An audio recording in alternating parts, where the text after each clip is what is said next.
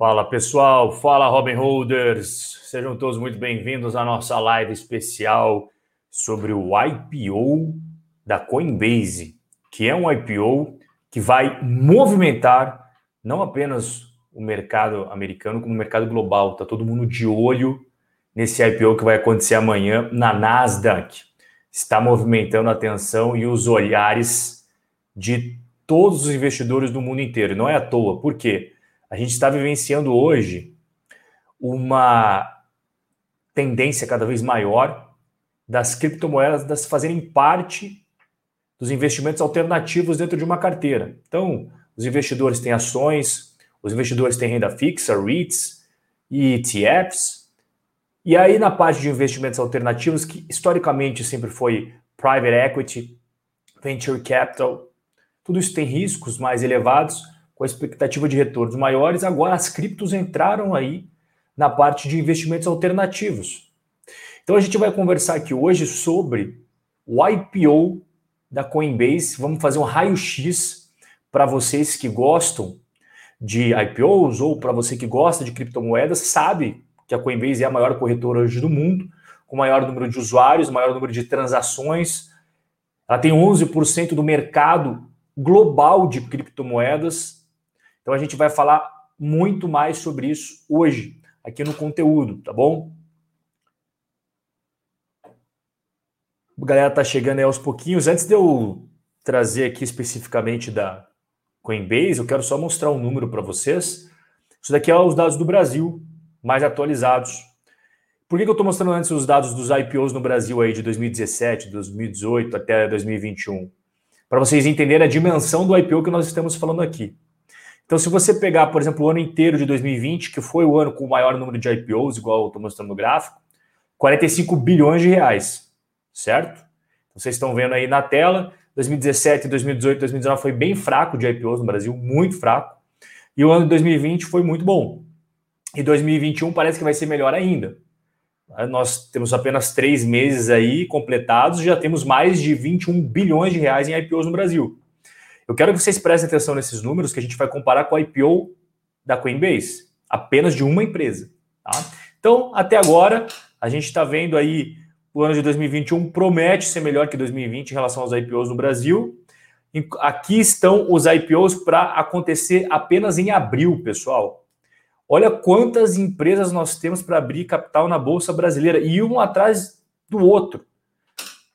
Tem aqui hospital, farmacêutico, segurança, mais um hospital, energia, fertilizantes, sementes, seguros, a Caixa de Seguridade, dia 27 de abril, Modal Mais, que é uma corretora, 28 de abril. Esse, esses IPOs que vocês estão vendo na tela são os IPOs que vão acontecer agora. Nós estamos na metade de abril, amanhã parece que temos aí estimado para acontecer dois IPOs, vamos ver se vai realmente acontecer ou não. Mas, cara, o fato é que abril, se a gente ter a maior parte desses IPOs acontecendo, com certeza 2021 vai ser muito melhor que 2020 o número de IPOs na Bolsa. E esses números aqui para o mercado brasileiro, é claro, a Caixa de Seguridade vai ser o maior IPO entre todas essas ações, né? Ali na casa dos 5 bilhões de reais, é bastante coisa para uma por um IPO no Brasil, mas a gente está aqui para falar da Coinbase. A gente deu, eu fiz para vocês aqui uma abertura, trouxe os dados do mercado brasileiro para vocês compararem agora com o IPO da Coinbase. Para quem não sabe, para quem está chegando agora, ela é uma corretora de criptomoedas. Ela negocia a maior parte, claro, Bitcoin, Ethereum, mas tem outras criptos dentro que são negociadas. A gente vai ver tudinho hoje aqui no nosso bate-papo. Mas quem não sabe do que nós estamos conversando aqui é uma corretora. Não tem corretora de ações, você comprar e vender ações, fundos imobiliários, ETFs. A Coinbase faz a mesma coisa, só que de criptomoedas. Apenas criptomoedas. E a expectativa desse IPO é de quebrar recordes.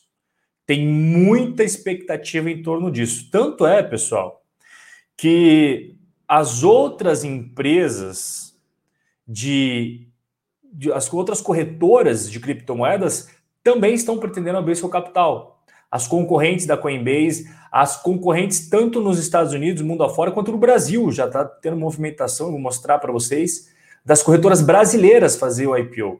porque realmente hoje as criptomoedas são o assunto do momento. Né? E essas corretoras dependem só de criptomoedas.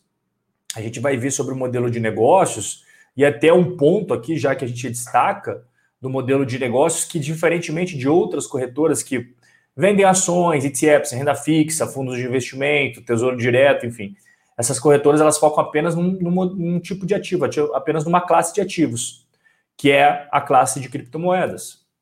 O mercado Bitcoin é uma concorrente no Brasil e ela já está contratando bancos para o seu IPO. De olho aí como é que vai ser esse IPO na Nasdaq. Conforme apresentar a temperatura na Nasdaq, ela vai saber se os ventos estão positivos ou não no Brasil. Então o mercado Bitcoin já está de olho. Vamos ver como é que vai ser esse IPO amanhã, dia 14 de abril, da Coinbase. Se tiver demanda, se está todo mundo procurando, provavelmente no Brasil também vai ter. Um dos pontos primordiais para você ter um IPO de sucesso é você ter muita gente interessada naquele negócio. E se não tem, o preço da ação está lá embaixo, que não é o objetivo quando você faz IPO. Quando você faz IPO, o objetivo é que muitas pessoas tenham vontade de participar do seu negócio, compre as ações. E se não tem tanta gente interessada assim, não vai dar boa. Um dos motivos primordiais, se não o primordial, para o mercado de criptomoedas estar tá crescendo tanto e as corretoras estarem querendo fazer só IPO é o Bitcoin, Ethereum, as duas principais criptos aí do mundo, renovando as suas máximas históricas a cada ano que passa. O Bitcoin, no momento que a gente está conversando aqui, pessoal, hoje, dia 13, um dia antes do IPO da Coinbase, ele renovou a sua máxima histórica. Então as pessoas sabem, né? O mercado sabe que amanhã vai ter um IPO muito grande, que uma das principais fontes de receita é a corretagem de Bitcoin e Ethereum. Então, mais uma notícia aí que o mercado de Bitcoins percebeu como positivo, mais um fato positivo para renovar as máximas históricas. Nós estamos atualmente, o Bitcoin custando 63 mil dólares. Tudo isso está trazendo a tônica do IPO. Estou explicando todo o contexto para vocês, para vocês entenderem aqui o cenário que nós vamos ter amanhã. Dá uma olhada aqui no gráfico. E esse gráfico é só de um ano, né, nos últimos 12 meses. Então, o Bitcoin saiu da casa ali dos 10 mil dólares e subiu igual um foguete para 63 mil. Isso ajudou e muito essas corretoras de criptomoedas. O interesse das pessoas aumenta proporcional à valorização das criptomoedas. Tanto é que naquela primeira queda que nós tivemos no mundo das criptos, várias corretoras de cripto fecharam as portas. E aí nós tivemos uma segunda onda das criptomoedas mundo afora, e as corretoras agora aproveitaram né, para fazer o IPO, aproveitar os ventos favoráveis, aproveitar que é, o cenário é positivo. O cenário agora, para você fazer IPO de uma corretora de criptomoeda, não tem como ser melhor. Né? Igual a gente estava vendo o contexto todo ali, está tudo favorecendo para abrir o capital neste momento. Então você tem que aproveitar. Você não sabe é, quando vai reverter, nada sobe para sempre, né, pessoal? Nada, nenhuma classe de ativos, nenhum tipo de investimento sobe até o infinito. Tem crescimentos e quedas, crescimentos e quedas, isso é um ciclo natural. Mas na hora de você fazer o IPO, o mercado tem que estar muito otimista. Você vai fazer um IPO num, num momento de pessimismo, não vai dar boa. Eu mostrei para vocês no comecinho da nossa conversa como é que foi o IPO no Brasil das companhias que abriram seu capital lá em 2017, 2018, 2019? Foi péssimo. Por quê? Porque o Brasil não estava no momento legal. E a partir de 2020, com toda a injeção de dinheiro no mundo, auxílios, pacotes, as bolsas globais subindo, a bolsa brasileira veio junto e junto veio o otimismo para fazer o IPO. A gente sabe que não foi um negócio natural, orgânico, a gente sabe que foi através de vários estímulos, vários pacotes, que culminaram aí com um ambiente positivo de 2020. E 2021 nós ainda temos auxílios no mundo inteiro, pacotes cada vez maiores, e tudo isso estimula para que o preço das ações permaneça subindo, o otimismo nas bolsas permaneça subindo. A gente sabe que a economia real no Brasil, principalmente, não apresenta números bons, mas nos Estados Unidos as pessoas já estão voltando a ter sua vida normalizada e na Europa também. Tá? Um dos indicadores bem legais de acompanhar, por exemplo, é de transporte urbano. Você pega o metrô de Nova York, ele está apresentando cada vez mais pessoas utilizando ele no dia a dia. Isso mostra que as pessoas estão retomando suas vidas que eram as suas vidas tradicionais aí antes de toda a pandemia. Então, vamos ver aqui o prospecto da Coinbase. Eu peguei isso direto da CVM americana. Então, todos os dados que vocês vão ver aqui são os dados oficiais do prospecto protocolado na SEC, que é a CVM americana, é o xerifão do mercado de capitais tá bom? Então, todas as informações, nenhuma das informações que vocês vão ver aqui são palpites ou achismos. São todas as informações oficiais de documentos oficiais, igual estou mostrando na tela para vocês. Então, vamos para o raio-x. Hoje, a Coinbase tem 56 milhões de contas. E a primeira pergunta que eu quero que vocês parem para refletir é: vocês conhecem alguma corretora de ações que tem 56 milhões de contas? Escrevam no chat se vocês conhecem alguma empresa hoje, uma corretora de ações aí, não importa a nacionalidade, tá? Brasileira, americana, que tenha 56 milhões de contas ativas verificadas. Atualmente, 223 bilhões de dólares na sua plataforma. Então, se você pega todas as contas dos clientes da Coinbase, você soma o dinheiro que tem lá, você vai ver que tem 223 bilhões de dólares ali na plataforma. Isso é 11% de todo o mercado de criptomoedas. E a próxima pergunta que eu peço para que você reflita: você conhece alguma corretora no mundo que tem 11% do mercado de ações, por exemplo? 11% do mercado de ETFs? É muito mais fragmentado. A Coinbase ela tem uma posição de dominância, ela é número um. Ela é a empresa número um. Tá? Você ter 11% de todo o mercado de criptomoedas dentro da sua empresa é muita coisa. Hoje ela negocia 50 criptomoedas, a gente sabe que tem muito mais do que isso, mas ela costuma focar mais nas, nas mais negociadas, naquelas que têm maior valor de mercado, e Bitcoin, Ethereum e outras 48 criptomoedas. Ela sempre está colocando mais criptos dentro ali da sua plataforma. A gente sabe que hoje tem mais de mil criptomoedas, né? Só que tem umas que são muito pequenininhas, poucos negócios, as pessoas não se interessam, aí a, a Coinbase nem vê interesse de colocar isso dentro da plataforma. 50 criptomoedas já é bastante coisa. Ela começou em 2012, então para para pensar, ela não tem nem 10 anos de existência e já está fazendo seu IPO.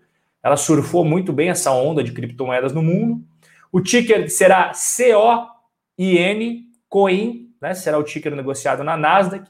E hoje ela tem clientes em mais de 100 países. E aqui eu chamo atenção para quem está né, vendo outra coisa. Preste atenção nisso que eu vou falar agora. Tá? Depois você volta a fazer o que estava fazendo, mas preste atenção porque eu vou falar agora uma informação importante. A Coinbase ela vai abrir seu capital amanhã, tá? Só que é uma, não é um IPO tradicional. Vai ser um IPO como se fosse uma oferta direta, tentando eliminar os intermediários que são os bancos de investimento cobrando suas taxas. Mas não apenas isso. Esse é um detalhe importante, mas tem um detalhe muito mais importante na minha visão, que é o que? As classes de ações. Nós, Brasil, nós temos ações ordinárias com direito a voto e ações preferenciais sem direito a voto. A gente vai ter algo que lembra um pouco da estrutura brasileira no IPO da Coinbase. Serão duas classes de ações separadas. A classe A é a que vai para o IPO. É o que você que vai participar lá, vai comprar, você vai ter ações classe A. As ações classe A têm um voto por ação. Só que a Coinbase também tem ações classe B. E essas ações classe B, elas fornecem 20 votos por ação. 20, vou repetir mais uma vez. As ações que vão para o IPO têm um voto por ação. Você, se for se tornar sócio, você vai ter uma ação classe A. É um voto por ação. As ações classe B, elas não serão oferecidas para você no IPO porque elas dão 20 votos por ação. E apenas têm direito a essas ações os investidores antigos, os diretores, os executivos, as pessoas de alto escalão dentro da empresa. Por exemplo, o fundador e CEO Brian Armstrong tem 22% do poder de voto. Então, esse tipo de insight é muito importante para você. Porque às vezes as pessoas acreditam que nos Estados Unidos não tem diferença entre as classes de ações. A maior parte das vezes não. Mas as empresas de tecnologia sempre estão entrando com exceções. Se você pegar as empresas mais antigas, mais tradicionais, de comida, bebida, tal, elas não fazem isso. As empresas de tecnologia fazem. tá? Infelizmente, porque o que seria mais legal? Seria mais legal todas as ações serem iguais e todas as ações terem o mesmo direito a voto, mas não é o caso. Quem for comprar ações no IPO vai ter uma ação, um voto. Só que os outros investidores antigos, fundadores, diretores, presidentes, e eu tá, esses daí têm ação classe B, que dá 20 votos por ação. Então, para você bater de frente com esse cara, você tem que comprar 20 ações para ter o mesmo poder de voto do que ele. Beleza? Bom, e o que, que nós podemos esperar para amanhã? Não existe nenhum número definido. Por quê? Porque, como eu falei para vocês agora há pouco, não é um processo tradicional de IPO. Ele é uma oferta direta, sem intermediação dos bancos, que costumam cobrar taxas muito grandes. Então, esse IPO, ele vai ter estimativas de quantas milhões de ações serão negociadas, estimativas de quanto será o preço por ação, porque esse preço por ação será definido através de um leilão, ok? Então é um, uma estrutura um pouco diferente. Por isso que eu estou trazendo a palavra estimativa, porque não há, como nos outros IPOs, uma certeza, ah, o preço vai ser entre 12 dólares e 18 dólares. Não vai sair dessa faixa. Ah, o preço será entre 15 dólares e 18 dólares. Não vai sair dessa faixa. Os outros IPOs, vocês estão acostumados com essas faixas, né? não será o caso da Coinbase. Então, amanhã, de fato, nós vamos saber quanto será o preço por ação. Mas temos estimativas. Então, qual que é a estimativa? Que será negociado ali na casa de 114 a 115 milhões de ações, numa estimativa de 250 dólares por ação. Isso pode mudar muito, pessoal, porque se tiver muita procura, muita demanda, você sabe como é que é dia de IPO em empresa da moda. Então, o pessoal está criando aí um, um range, tá? um valuation, que se for com base nesses números que eu estou mostrando para vocês, o valor dela pode ir de 65 bilhões a 100 bilhões, ou sequer, ou possivelmente dobrar em um dia. Depende tudo da demanda. Né? E o mundo inteiro tá de olhos abertos para Coinbase. Deixa eu tomar uma água aqui.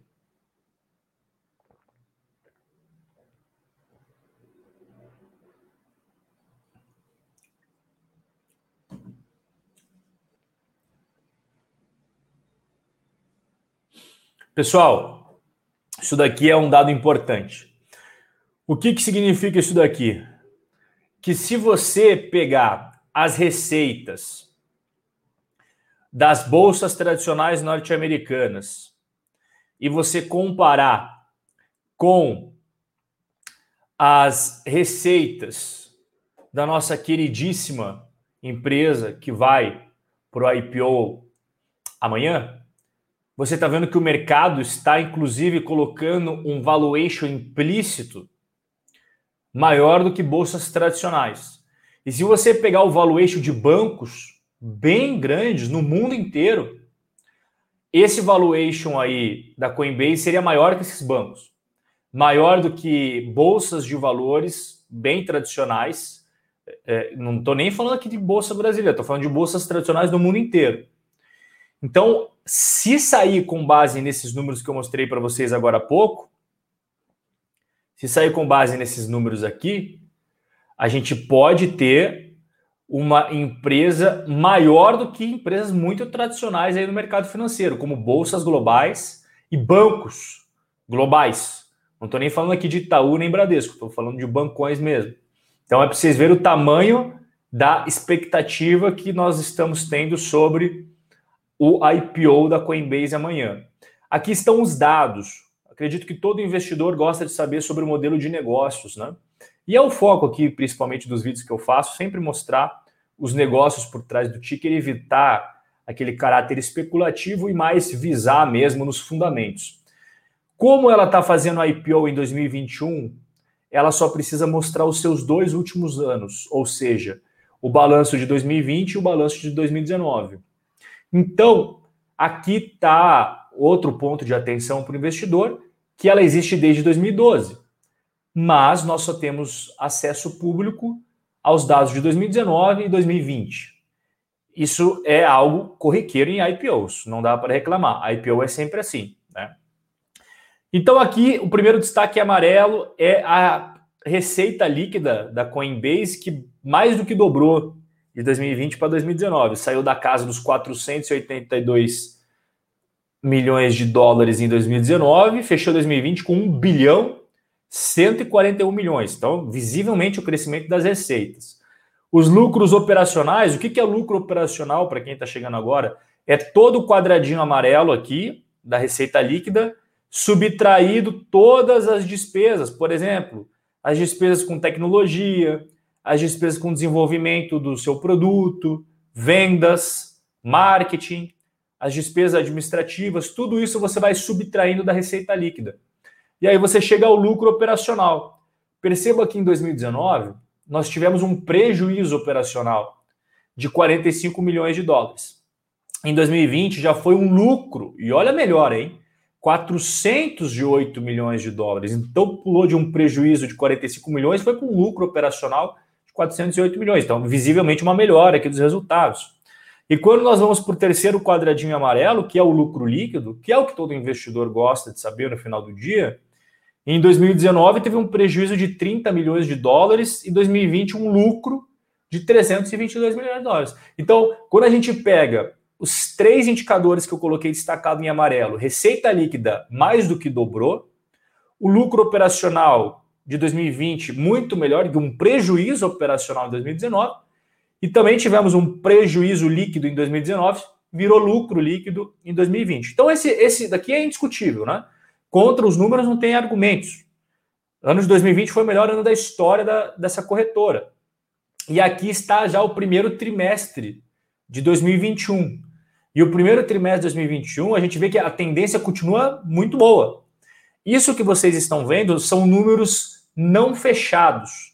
A empresa não divulgou números fechados, ela deu estimativas, porque ela não fechou ainda os seus resultados auditados e divulgados. Ela divulgou isso para a galera que que quer saber mais informações para saber como é que foi o primeiro trimestre. Então, nós estamos trabalhando aqui com estimativas divulgadas pela própria companhia e protocolada na CVM americana. Qual é a estimativa dela para o primeiro trimestre de 2021? Um lucro que vai de 730 a 800 milhões de dólares, o lucro dela. Então, cara, 730 a 800 milhões. E olha que o lucro dela em 2020 inteiro foi 322 milhões de dólares, ou seja, só no primeiro trimestre de 2021, em um trimestre, o lucro foi duas vezes maior que 2020 inteiro. Essa é uma informação muito importante. Por quê? Lucro em 2020, 322 milhões, lucro no primeiro trimestre aqui, 730 a 800 milhões de dólares.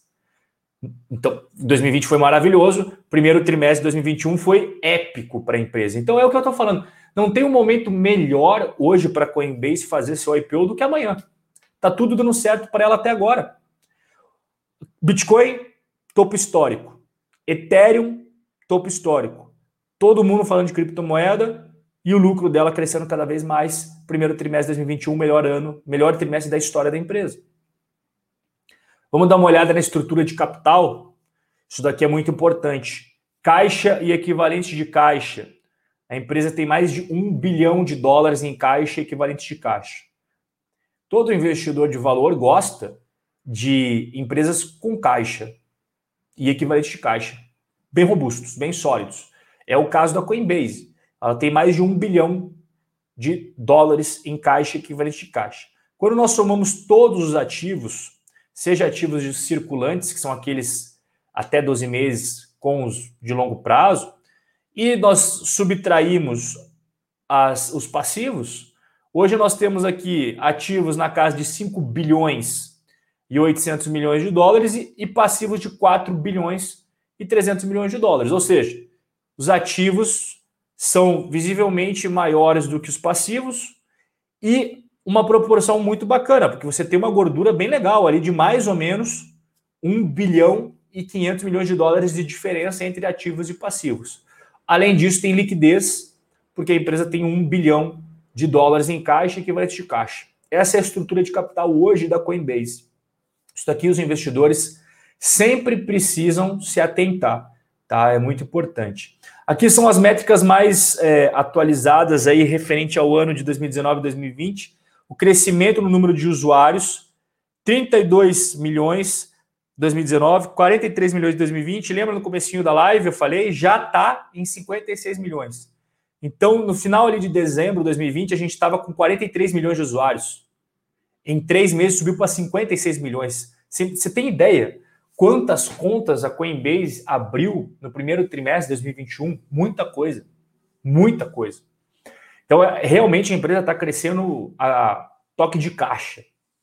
Está crescendo a toque de caixa ela tem um volume negociado nas suas plataformas de trading, né? O pessoal que compra e vende as criptos muito crescente também. O número de usuários que fazem transações mensais também está crescendo, porque antes você tinha uma transação na casa de uma transação por mês dos usuários. Agora a gente está alcançando a casa das três transações por mês dos usuários. Então, antes o cara fazia uma transação só, lá, comprava, sei lá, Bitcoin, comprava Ethereum. Agora não. Agora os caras podem estar comprando um pouquinho de Bitcoin, podem estar comprando um pouquinho de Ethereum, um pouquinho de outra criptomoeda que tem lá dentro, ou vendendo um pouco, você entende? E toda vez que tem uma transação, a Coinbase ganha dinheiro. Esse é o foco, esse é o modelo de negócios da Coinbase. A principal fonte de receita dela é você transacionar dentro da plataforma. A galera que compra e vende. Então, hoje a Coinbase ela tem ali uma, uma, digamos, uma corretagem, assim, vamos dizer, né? Que é 0,46% do volume transacionado. Se você pega a Nasdaq, cara, a Nasdaq cobra 0,01%. Né? A, outra bolsa concorrente, Intercontinental Exchange, são as duas gigantescas aí da, do mercado americano, também cobra 0,01. Ou seja, Hoje, a Coinbase, entre todas as corretoras globais tradicionais de ações, fundos imobiliários, é que cobra o maior, a maior taxa. E isso é muito comum no mercado de criptomoedas. As corretoras cobram taxas bem maiores do que bolsas que nós estamos acostumados a ver e corretoras de, de, de ações, por exemplo. Né? 0,46 do volume transacionado. É aqui que vem a, o dinheiro da Coinbase, tá? se você quer entender o modelo de negócio, é daqui que vem. Ela também oferece carteiras dentro da sua, da sua plataforma para você armazenar suas criptos e tudo mais, mas o foco é aqui, das transações. 96% das receitas vêm daqui. Então, e dentro dessas 96% das receitas que vêm daqui, 56% vem de Bitcoin e Ethereum. Se você resumir o negócio da, Coinbase, em poucas palavras, é Bitcoin e Ethereum. Basicamente isso. Quanto mais as pessoas transacionarem Bitcoin e Ethereum, melhor. Ela tem outras criptomoedas, igual eu falei agora há pouco, né? Ela tem 50, só que a galera transaciona mais Bitcoin e Ethereum. E é daí que ela tira o grosso da grana dela. Beleza?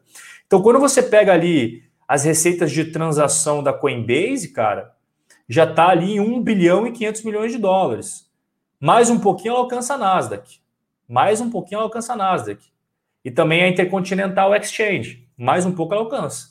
Se continuar esse número de negócios, número de clientes cada vez maior, olha que diferença, ó, 1 bilhão e meio para 2 bilhões e 200 milhões.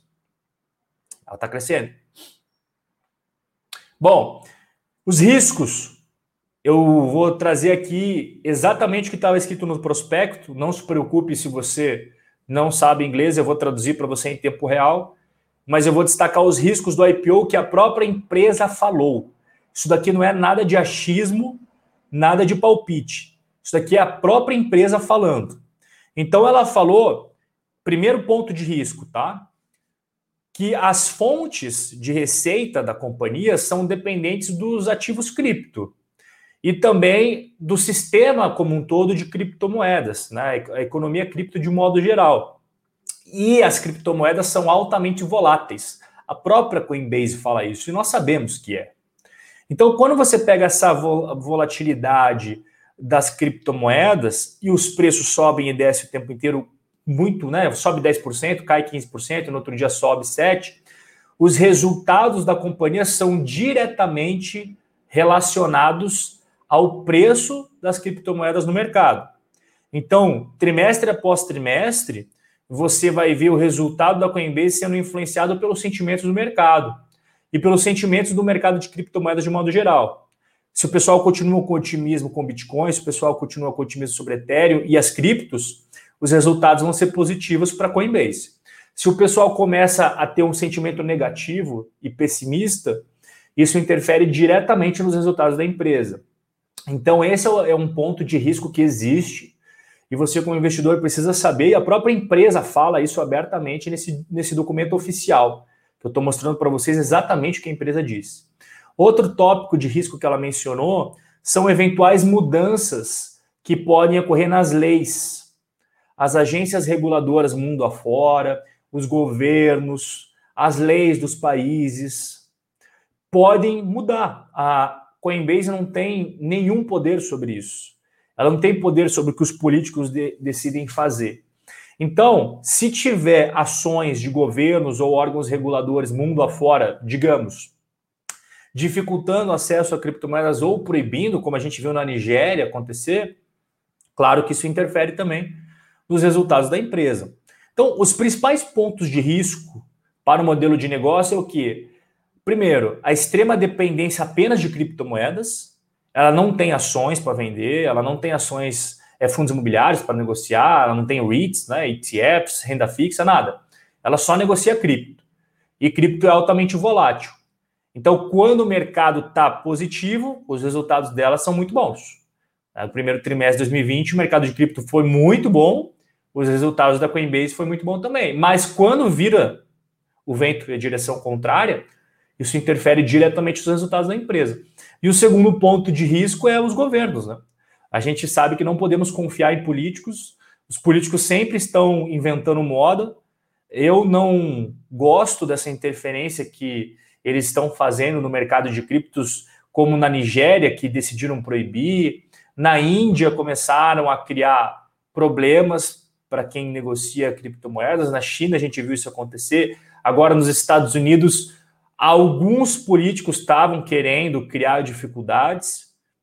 Eu não concordo com isso, deixa a minha opinião aqui. Eu acho que as criptomoedas é, primeiro, uma tecnologia revolucionária e eu gosto que os investidores tenham as opções que eles consideram melhores para si.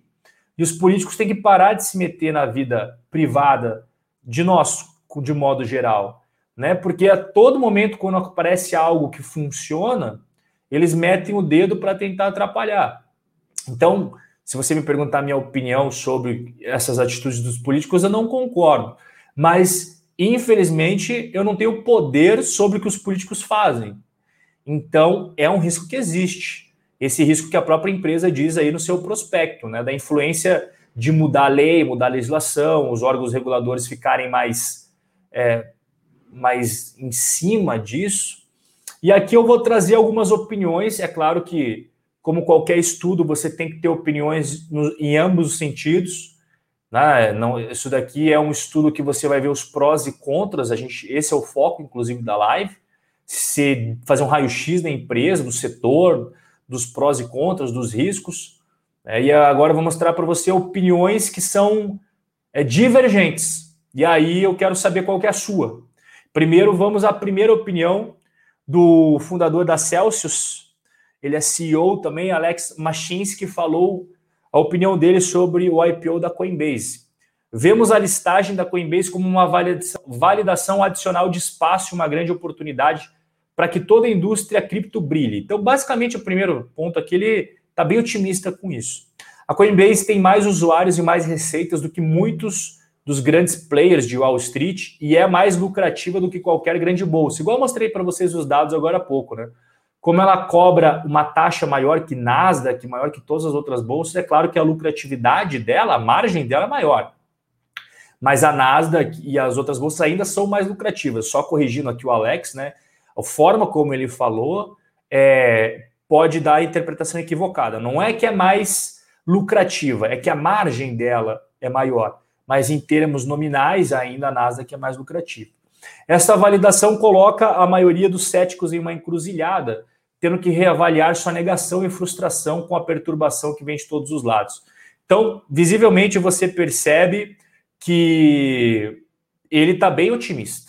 Né? Nem preciso explicar muito a opinião dele, que ele está bastante otimista aí com essa listagem, acreditando que é o primeiro passo para uma coisa cada vez maior.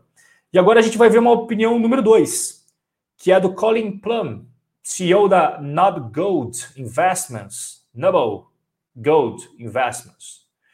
Da mesma forma que o Google e o Facebook dependem fortemente da publicidade, a receita da Coinbase depende fortemente de transação de criptos.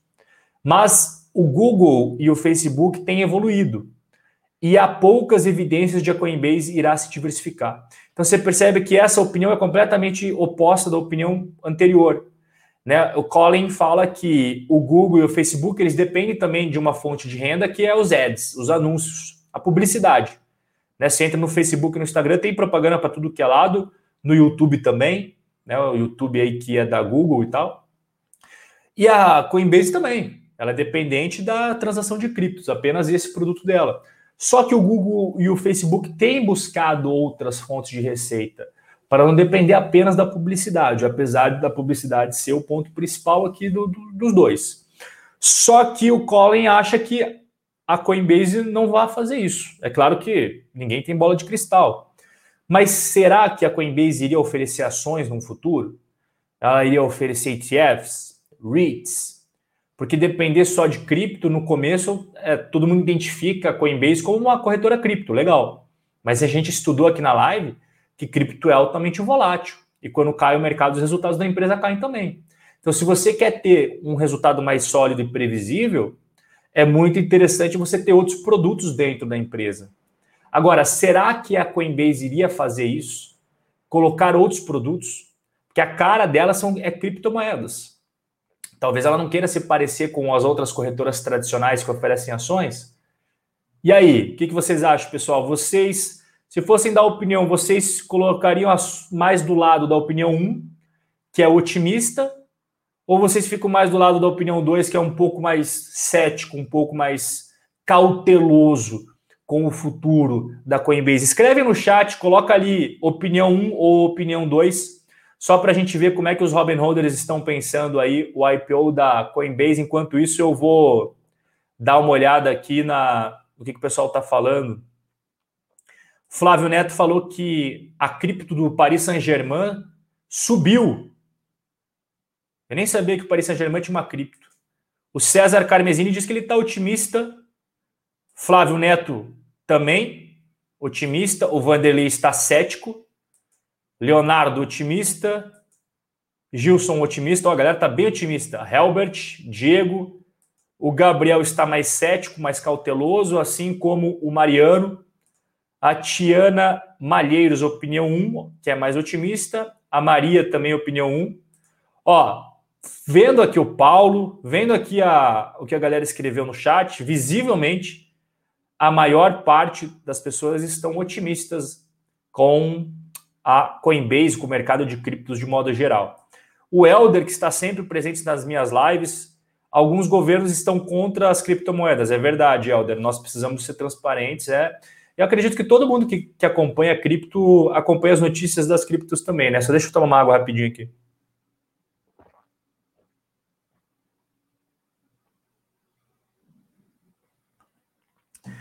Existem alguns governos, Helder, que realmente estão proibindo porque a moeda do país deles é muito fraca. Um exemplo claro é a Nigéria. A Nigéria proibiu, né? Porque a moeda da Nigéria não vale nada. E os cidadãos nigerianos começaram a utilizar criptomoedas, Bitcoin, Ethereum. E aí o governo percebeu que isso estava sendo um risco para o poder político. Como eu falei para vocês, os políticos não estão preocupados com o bem-estar da sociedade, estão preocupados com a sobrevivência política. Então, eles acabaram proibindo. É crime na Nigéria. A Índia estava caminhando por um caminho semelhante, porque a rúpia, acho que é rúpia, né? Na Índia, acho que é rúpia, se não me falha a memória, também não vale lá grandes coisas, e a população, principalmente os mais novos, Helder, eles estavam querendo fazer o quê? Investir em cripto, que vale muito mais que a moeda deles, valoriza muito mais que a moeda deles. Aí o governo acendeu a luz também e começou a, a encher o saco por causa disso.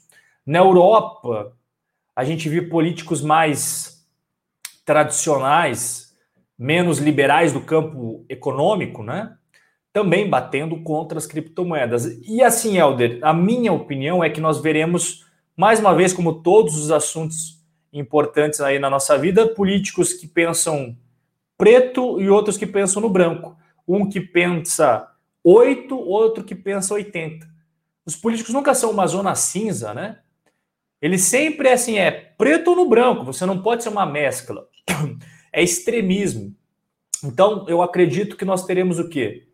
Hoje, nós teremos mais uma vez os políticos que vão defender as criptos para se posicionar para os seus eleitores como aqueles, ó, oh, eu estou aqui defendendo a cripto, e aqueles que são contra, que vão dizer que é lavagem de dinheiro, que vão dizer que financia o terrorismo, que vão dizer que é para financiar o crime organizado, todo esse discurso que a gente sabe que os políticos utilizam.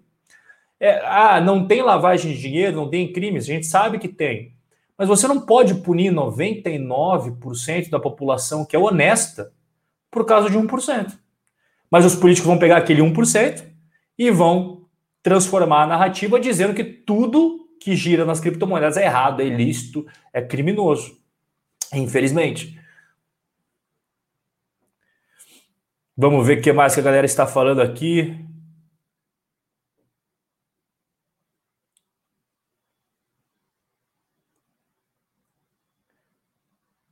Uh... Deixa eu ver o que mais. O Marcelo Lacerda, Bitcoin bate 100 mil. Tá em 63, Marcelo. tá em 63. O que mais que temos de comentário aqui?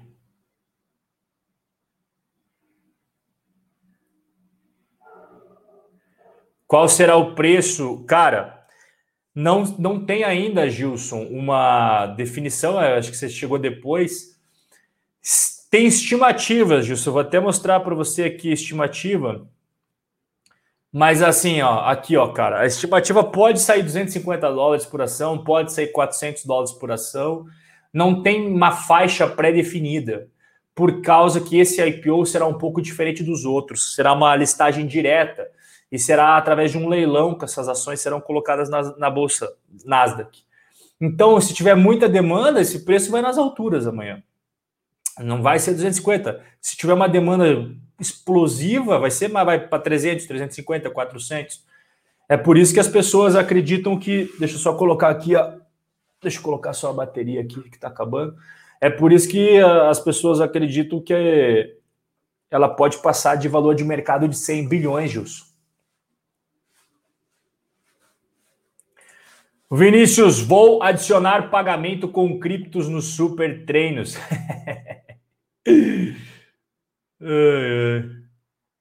o Eduardo falou número dois, porque o indício de que a cotação do Bitcoin vai cair é o alto valor das taxas de saques. E nesse momento a taxa está altíssima. As taxas das cripto corretor, das corretoras de criptomoedas realmente é maior mesmo, Eduardo. E eu acho assim, cara, se tiver mais concorrência, a tendência é as taxas caírem. Para para pensar. Né? Que, como é que a corretora vai se posicionar para ganhar cliente das outras? Colocando uma taxa mais baixa. E aí você tem exatamente aquele cenário que nós tivemos nas corretoras brasileiras. Não sei quanto tempo vocês estão na bolsa, mas teve uma época que não tinha nenhuma corretora com corretagem zero. Não tinha. A mais barata era 2,50, 3 por aí cinco reais tal. Cara, hoje a maior parte das corretoras brasileiras tem zero corretagem. Por quê? Porque a competição veio e aí uma jogou para baixo, outra jogou para baixo, outra jogou para baixo. De repente, quem não estava com corretagem zero estava sem cliente. Então, as corretoras brasileiras hoje, boa parte delas, as mais utilizadas, têm corretagem grátis. Então, Eduardo, se fazer uma comparação com essas corretoras de cripto, pode ser que aconteça a mesma coisa. Quando as corretoras de ações começaram lá atrás, as corretagens eram absurdamente caras, absurdamente impraticáveis para quem estava começando a investir na bolsa. Né? E quando eu digo lá atrás, é lá atrás mesmo. Década de 40, 50, 60, nos Estados Unidos, a corretagem era um absurdo. E aí foi aos poucos caindo, caindo, caindo, porque a competição foi aumentando, aumentando, aumentando. Hoje, a gente está vendo esse cenário nas, nas corretoras de criptomoedas. São novas, são pioneiras e cobram caro, igual você mencionou, as taxas, né? Então, quanto mais concorrentes, a tendência é que as taxas caiam.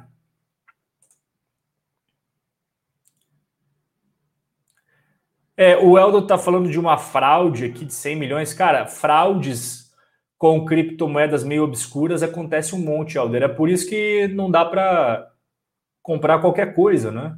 Tem que entender que tem umas que se disfarçaram de criptos que na verdade não eram criptos, eram pirâmides. Então o investidor tem que tomar muito cuidado para não cair é, nessas, tipo, nesse tipo de cilada porque tem coisa que foi já descoberto e as pessoas acabaram sendo presas que era pirâmide, não tinha nada de criptomoeda por trás. O Pedro fala: comecei a investir nesse mês 0,5% do portfólio. Pô, legal, cara. É o que eu falo, né, Pedro? Se você quer investir em cripto, não tem problema, só não vai colocar o IN, igual eu sigo alguns caras nos Estados Unidos, principalmente os moleque novo, assim, eles nunca viram isso antes eu vi um menino, acho que era Eric, o nome dele, Eric Duman, se eu não estou enganado. Cara, ele tem uma cara de, de moleque, parece que tem 15 anos, mas acho que ele deve ter já 18. Ele deu all-in em, cripto, em Bitcoin. E é claro que ele, ele acha que ele é o gênio né, da história do mercado financeiro, não é? Ele, ele tem que reconhecer o que, que é sorte e o que, que é skill, né? Não é porque você comprou criptomoeda em 2011 e hoje você está bem rico, não significa que você é um bom investidor, significa que você acertou, teve sorte de acertar na criptomoeda que subiu. E infelizmente muitas pessoas novas estão dando all-in em criptomoedas, Ethereum, Bitcoin. Eu acho que essa é uma estratégia muito equivocada. Você pode investir, é óbvio, mas botar todo o seu patrimônio em criptomoedas, eu não gosto disso e eu não compartilho dessa mesma estratégia. Eu acho que você pode colocar, igual o Pedro falou, colocou meio por cento, não tem problema, meio por cento, legal. Quer colocar 1%? Coloca 1%.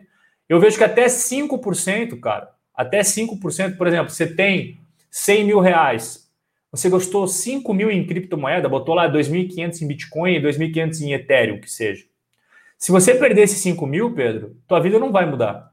Né? Porque você tinha 100 mil, agora você tem 95 mil. Você não vai ter o seu padrão de vida impactado tua família não vai passar dificuldade porque antes você tinha 100 mil, agora você tem 95. Agora, pense esses caras que estão dando all-in. Né? Um dia o cara tem 100 mil em Bitcoin, aí depois de um mês ele tem 250 mil, de repente ele tem 30 mil. É assim que funciona, né? As criptomoedas têm uma volatilidade absurda. E eu lembro a primeira fase do Bitcoin que ela subiu, subiu, de repente caiu 90%. Isso as pessoas não lembram. Agora imagine o cara que comprou o Bitcoin lá atrás, na primeira onda que teve, que pagou preço histórico, um recorde histórico da época e de repente caiu 90%. Então, essas, esses caras nem lembram disso, porque eles eram novinhos, devia ter quantos? 13 anos nessa época? 14? Eles nem estavam jogando videogame, nem sabiam que era criptomoeda. Né? E daí agora eles acham que, pô, vou dar o all-in, calma, não faz isso. Tá dando certo até agora, não significa que vai dar certo para sempre. Mas isso é só a experiência que mostra, né? O Thiago falou que tá rolando. Acho que essa do Thiago eu falei aqui, né, cara? Galera dando a opinião deles aqui sobre. Wellington, uma coisa eu posso garantir para você, cara. A maioria das pessoas que entram em IPOs é para fazer flipagem. O que, que é flipagem? Comprar e vender rápido. Por exemplo, você compra lá um, num IPO uma ação que saiu a 20, e aí quando a ação vai a 30 em questão de horas, porque está todo mundo querendo aquela ação, o cara vende. Eu garanto para você, Wellington, que a maioria absoluta das pessoas entra com foco no curtíssimo prazo. Não é nem curto prazo, é curtíssimo prazo. Poucos entram em IPOs focando longos horizontes de tempo, tá, Wellington? O Lucas fala que o XRP, essa está crescendo bastante também, é a moeda que os governos querem, vai superar o Bitcoin. Olha, eu não sei se vai superar o Bitcoin, Lucas, mas o que eu concordo com você é que XRP está crescendo muito, né? Tem muita gente é, interessada no XRP, essa cripto que ganhou notoriedade aí bastante nos últimos no último trimestre, né? No último trimestre. O Vanderlei fala: cripto é bom até quando o governo mandar facão em tudo e proibir esse tipo de moeda. Governo quer controlar tudo e quando chegar essa hora sai de baixo. Pois é, Vanderlei, esse é o problema, né, cara? Que o governo ele sempre quer ele quer mandar em tudo. E quando você fala em moedas normais, real, dólar, euro, é um poder incrível que os governos têm na mão, porque ele pode imprimir quanta moeda ele quiser. E o Bitcoin não pode. As criptomoedas, de modo geral, né, algumas não, mas a maior parte delas você não pode imprimir quanto você quer, não pode fabricar o quanto você quer. E o governo gosta de mandar em tudo na nossa vida. Então, você para para pensar, as criptomoedas são uma ameaça ao poder dos governos e dos políticos em controlar a nossa vida através da moeda. É por isso que eles são tão contra, porque isso tira o poder da mão deles e dá poder para as pessoas. E os políticos querem ter poder sempre. Eu concordo com o que você fala, que o governo ele quer controlar tudo. Eu concordo. Eu acho que até comentei isso agora há pouco. Político, independentemente do país, cara, sempre quer mandar em tudo na sua vida, na sua vida privada, em tudo que você pode imaginar, eles querem meter o dedo. E as criptomoedas, como começaram a ganhar notoriedade cada vez mais, eles focaram agora a atenção deles às criptomoedas. É uma pena, né? Mas infelizmente a história da humanidade é repleta de políticos mandanos na nossa vida.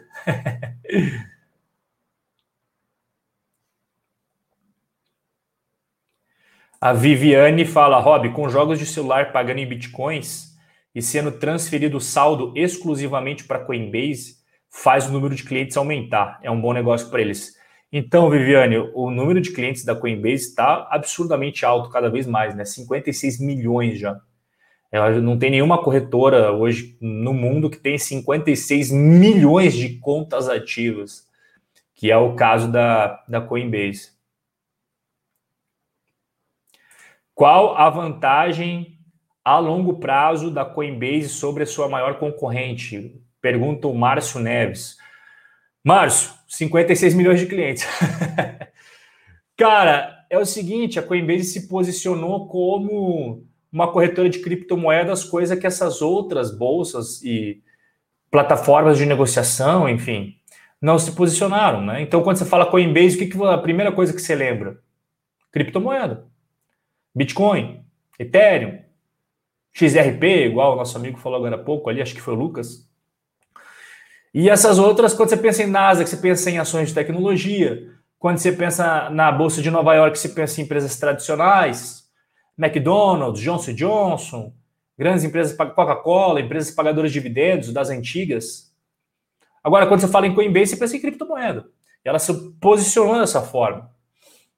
Então, a, ela tem as suas fragilidades, que é exatamente apenas depender de criptomoeda, coisa que as outras bolsas negociam tudo, né? Ações, REITs, ETFs, é, derivativos, né, opções, índices, tudo. No caso da Coinbase ainda não. Essa é isso que a gente até estava conversando agora há pouco. O pessoal da Avenue comentou que ficará próximo de 400 dólares, diz o Valorize. Então, cara, como eu falei para você, pode ser 400? Pode. Mas pode ser 500, pode também. É, tudo são estimativas de acordo com a procura, beleza? Não há certezas absolutas, justamente por causa do que eu acabei de mencionar, que é um IPO diferente dos outros. Esse daí é um IPO de listagem direta, não é aquele IPO que a gente costuma saber o preço antes, né? No máximo 18, no mínimo 15. Não é o caso dessa vez. O Elbert fala assim: regra número um, nunca deixe a custódia na corretora de cripto. Pois é, Elbert, já ouvi essa regra aí várias vezes, é verdade, né? Dá bastante problema, principalmente nas corretoras pequenas, aventureiras, né? No caso da Coinbase, eu vi relatos Não sei até que ponto isso é verdade, que algumas pessoas tiveram problema. Agora, quanto isso é verdade, nós não sabemos. Né? Na internet, qualquer um pode falar o que quiser, tem que ter provas. Né? Tem que ter prova. Falar, eu posso criar aqui agora, pego o celular aqui, ó, pego o celular e mando um, um tweet dizendo, ah, fui roubado, sei lá. E aí, né? Tem que ter provas. Cadê a tua conta na corretora? Quanto você tinha de saldo? Quanto você tem agora? Então eu vi relatos, Elbert, de pessoas que falaram que foram prejudicadas pela Coinbase, mas não vi provas. Agora, em relação a provas, eu vi de outras corretoras pequenininhas, aventureiras, assim, pequenas, que roubaram os clientes. Isso é verdade. Né? A gente sempre tem que ser transparente. Eu sempre sou transparente aqui. Vocês já devem ter visto notícia também de corretoras minúsculas aí, mundo afora, que era tudo sacanagem, né? Não tinha nada certo lá.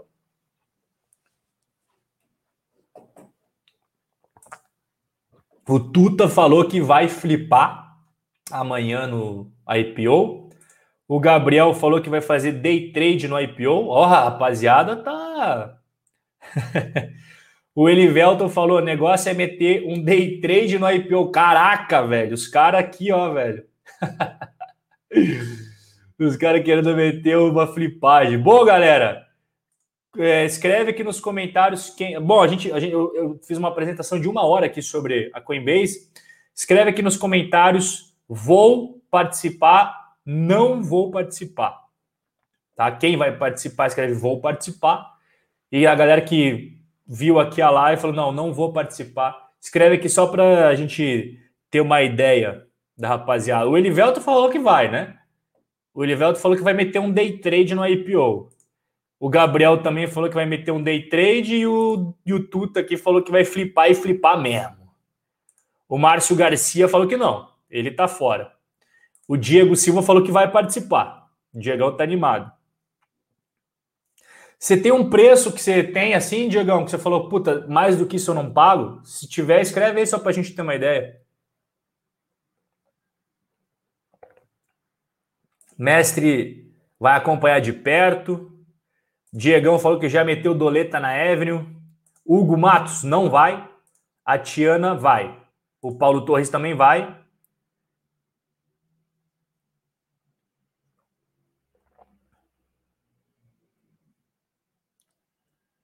O Eduardo está contando o relato dele aqui com a Coinbase. Não tive boas experiências. Aplicativo trava. Até hoje não me aceitaram. Prefiro a Binance. É, obrigado pelo relato, Eduardo. É sempre legal a gente ter relato da, dos clientes, né? O Vinícius falou que não vai participar. A Helenice falou: vou participar. Não, quero, mas estou com medo. Helenice, você só pode investir naquilo que você vai deitar sua cabecinha no travesseiro à noite e dormir bem. Se você não se sente confortável, qualquer que seja o investimento, não faça, tá, Helenis? O, o motivo de você investir é ter paz e uma vida melhor e não estresse. Se você não quer, não vá. Beleza, Helenice? E é, essa é uma regra que você nunca pode esquecer. Só invista naquilo que você se sente segura e naquilo que você coloca uma parte do seu dinheiro pequena. Nunca coloque muito dinheiro, independente do investimento, qualquer que seja o investimento. O Gilcimar falou que vai participar. O Rodrigão falou que tá sem grana para flipar, vai ficar de fora. O Diegão colocou o preço dele aqui, ó. Até 350 dólares por ação ele tá pagando. Alessandro Amaral não vai. O Brunão, bora, vai com tudo. Manuel Júnior falou que prefere Banco do Brasil do que a Coinbase. Rodrigo Barbosa não vai. Matheus falou como participar do IPO na Avenue nesse mês. Cara, o apesar eu expliquei para você que é um método diferente, Matheus, mas a participação do investidor através das corretoras não vai ter muito segredo, tá?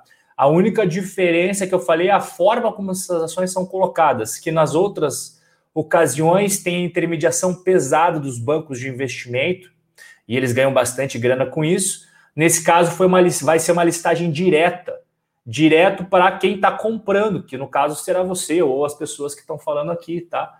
Ah, o Spotify fez isso quando ele fez a IPO. O Spotify fez isso.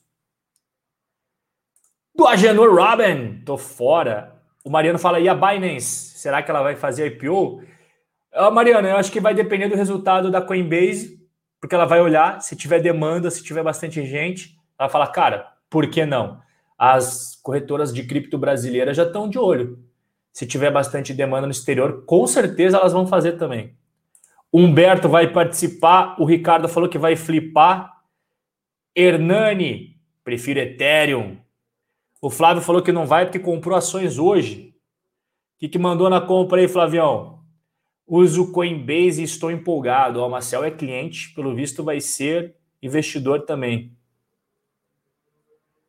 Qual é o ticker da Coinbase? C-O-I-N. Coin.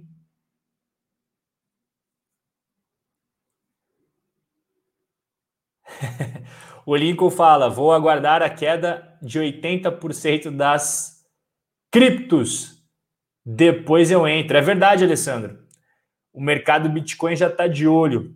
Rapaziada, aqui ó, pelo que eu peguei das respostas, eu não contabilizei, mas pode ser impressão minha. Mas a maioria das pessoas falou que vai. na, minha, na minha contagem, não sei. Eu fui lendo as respostas e fui fazendo uma contagem mental aqui. O Marcelo guardando a grana faz um mês para o IPO. É, eu acho que a maior parte falou aqui. Mas eu quero. O objetivo desse vídeo, deixar claro para vocês, é trazer conteúdo, informação, conhecimento para vocês tomarem as decisões de vocês. Tá? Eu sempre falo que só perde dinheiro na bolsa sempre quem não tem conhecimento. Né? E o meu objetivo aqui é trazer conteúdos, informações para vocês entenderem o que, que vocês estão colocando dinheiro, tomarem decisões mais inteligentes. Porque esse bate-papo que nós estamos tendo aqui, pessoal, a maioria absoluta das pessoas não sabe dessas informações. A maioria absoluta, tá? Eu garanto para vocês que, por exemplo, ninguém sabe desse negócio das ações diferentes. Vocês sabem, que vocês assistiram a live. Mas a galera lá acha que vai ser tudo igual as ações, direito a voto igual. Não é. Não é. Então, eu passei para vocês aqui todas essas informações aqui na tela. Teve uma hora de conteúdo para vocês tomarem as decisões mais adequadas para vocês, para ver se faz sentido, se não faz, se combina com a estratégia de longo prazo ou se não combina. Esse é o principal objetivo. Beleza, galera? Espero que vocês tenham gostado do conteúdo. A única coisa que eu peço para vocês é deixar o like se vocês gostaram. E se vocês não gostaram, deixa dislike, não tem problema não. Não gostou, deixa dislike. Se gostou, pode deixar o like, que é a forma de o YouTube entender que esse conteúdo é relevante para entregar para outras pessoas, tá bom, pessoal? Bom, é isso aí. Eu vou daqui a pouco abrir perguntas no Instagram. Talvez eu possa ter esquecido de responder alguém aqui. Eu sempre tento responder todo mundo, mas eu abro perguntas. Se você tem alguma dúvida sobre outro investimento, outro assunto, também aproveita e manda no Insta. Tá bom, pessoal? Forte abraço e a gente se vê no nosso próximo encontro. Valeu, obrigado pela presença de todos aí. Excelente finalzinho de noite, comecinho de noite, né, para todos aí. Valeu, galera. Forte abraço.